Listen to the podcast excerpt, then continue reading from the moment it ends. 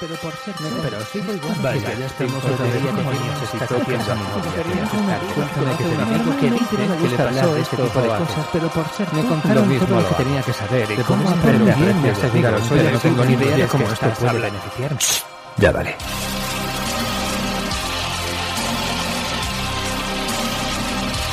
Extraórbita, lo que te faltaba por oír.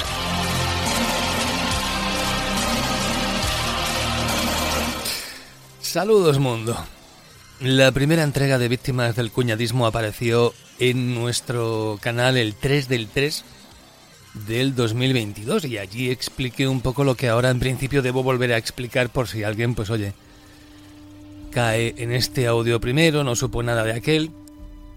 Y es que a lo largo de los años me he tenido que enfrentar a esa frase odiosa, odiosa frase, una de las que más rabia me da, que no es otra que tú lo que tienes que hacer es... Porque al final todo el mundo es el, es el mejor seleccionador nacional, el mejor político y parece que también el mejor director de la órbita de Endor. Y claro, muchas veces me veo en la tesitura de tener que responder al cuñadismo accidental, que es esa persona que de verdad, oye, te propone algo para ayudar, con la mejor intención, pero que no tiene experiencia, entonces te dice lo que le parece lógico. Y luego está el cuñadismo vocacional, que yo creo que es el verdadero, el del listillo que sabe más que tú y que te está abriendo el mundo que tú desconoces porque, ay, tontorrón, él está mejor informado, tiene un amigo que se lo ha dicho o sencillamente le parece a él que sus soluciones son buenas, las tuyas malas, ya que a él todo le parece fácil y lógico. Y oye, tanto en el sentido positivo como en el negativo, son cosas que llevo oyendo muchos años. Y todos estos ejemplos que voy a poner los llevo oyendo un montonazo de tiempo. Y hoy voy a darles respuestas. Son los cuñadismos acerca de este podcast. Esas cosas que no es que haya escuchado ni dos ni tres, sino muchísimas más veces y que siempre son ocurrencias que se amparan o bien por ignorancia, y oye, no saber no tiene nada de malo, aunque otras veces se amparan en, pura estupidez, o en la soberbia del sujeto en cuestión que propone o dicta lo que le parece a él que ha de ser esto o aquello. Vamos, los cuñados de manual. Con todo es posible que, oye, que algunas de las personas que me estáis escuchando ahora podríais sugerir alguna de estas propuestas, recomendaciones o consejos porque os parecen buena idea. Y el cuñadismo muchas veces se llama así porque está en la intención. ¿De acuerdo? O sea, en la intención de que el sujeto que tienes delante y te está remarcando lo que le parece obvio a él, lo hace con el desprecio del que te mira como un ingenuo que no es capaz de ver lo que él contempla con lógica, con su lógica. Ojalá la vida fuera tan sencilla como, como les parece a algunos cuñados. En el primer volumen de Víctimas del Cuñadismo os expliqué, entre otras muchas cosas, pues por qué no metemos más publicidad. Mucha gente nos dijo que había que meter más y más y quién sabe si, yo qué sé, forrarse o algo así. Hablé también sobre lo de meterme a youtuber y lo expliqué muy claro acerca de por qué ahora mismo sencillamente pues no es una vía de creatividad para mí, aunque en el futuro quién sabe. Ahora mismo no.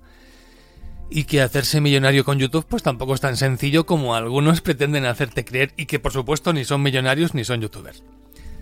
También hablé de aquello típico de vete a la radio.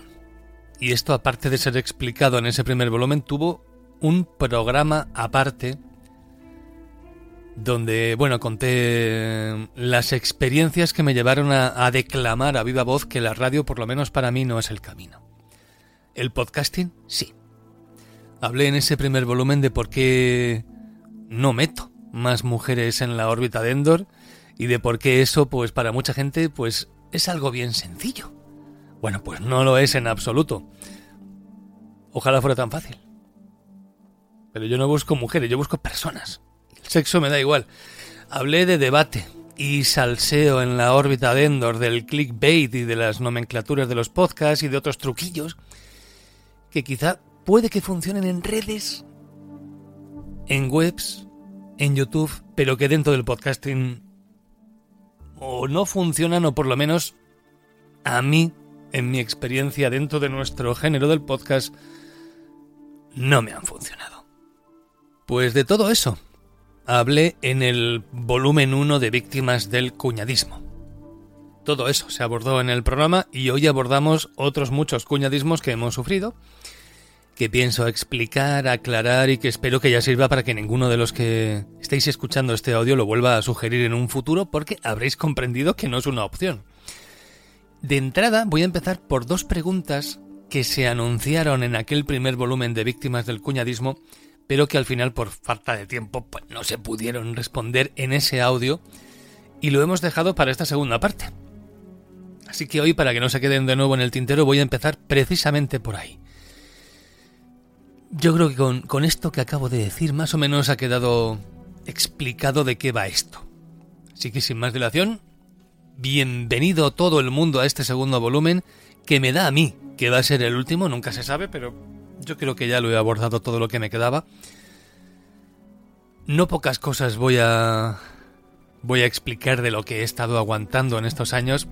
A veces, oye, de verdad, en serio, con la mejor intención de cara a quien te lo dice y otras pues con esa chulería de los cuñaetes pues que me saca un poco de quicio. Vamos a desentrañar una nueva batería de cuñadismos. Los escuchamos todos del tirón y luego vamos despiezándolos uno por uno.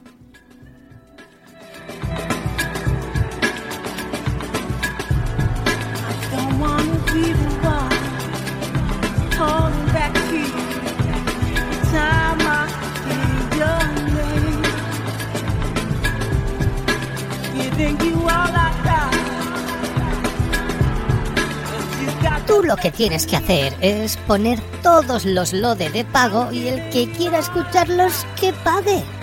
¿A qué estás esperando para irte de Evox? ¿Por qué quitaste los comentarios de Evox? Tú lo que tienes que hacer es salir más en las redes sociales.